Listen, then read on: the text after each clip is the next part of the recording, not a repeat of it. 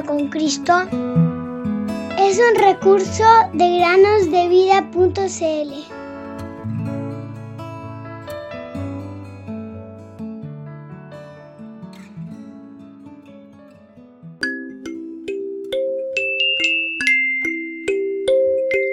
Jesús les dijo, los sanos no tienen necesidad de médicos, sino los enfermos. No he venido a llamar a justos, sino a pecadores. Marcos 2.17 Bienvenidos queridos amigos y amigas a un nuevo día de meditaciones en el podcast Cada día con Cristo. Algunos de ustedes, niños y niñas, esperan con impaciencia el regreso de los distintos tipos de pajaritos en primavera.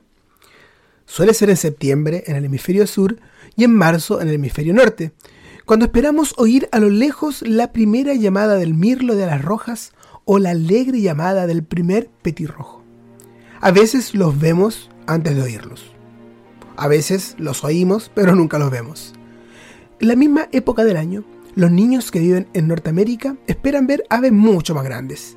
Por ejemplo, las grullas cenicientas, que vuelan hacia el norte en grandes grupos. La mayoría de estas grullas tienen sus hogares de verano mucho más al norte, por lo que no se ven en tierra, pero se ven cientos de ellas volando alto en el cielo. Pero hay algo muy interesante sobre las grullas cenicientas. Primero no se ven, sino que se oyen sus cantos mientras vuelan. Y luego, si miran hacia arriba, se verán volando en lo alto del cielo. Aunque la gente las espere, Siempre será una grata sorpresa oír el primer grupo de grullas cuando vuelan a gran altura.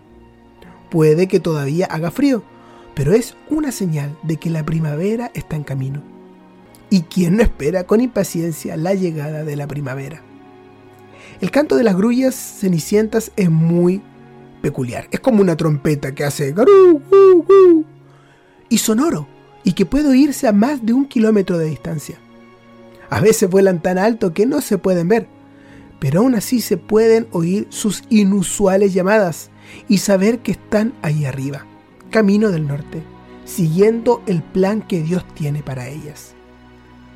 Muchos de nosotros, queridos oyentes, esperamos oír otra llamada de bienvenida, y esta también vendrá del cielo. Para aquellos que pertenecemos al Señor Jesús, él ha prometido venir de nuevo en las nubes y llamarnos para ir a nuestro hogar en el cielo. La Biblia nos dice en primera a los tesalonicenses 4:16 que Él nos llamará con una voz de mando, con voz de arcángel y con trompeta de Dios. ¿No será un sonido maravilloso? Y Él podría llamarnos a casa al cielo hoy mismo. Entonces veremos a nuestro Salvador cara a cara y viviremos en su hogar felices por toda la eternidad.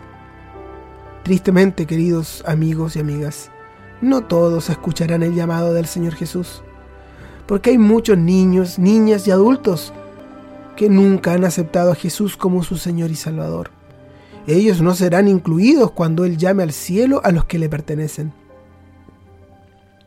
Serán dejados atrás para el juicio de Dios. ¿Y qué hay de ti? ¿Estás esperando escuchar ese maravilloso llamado que puede llegar en cualquier momento? Será una grata sorpresa, será una total felicidad. ¡Qué maravilla que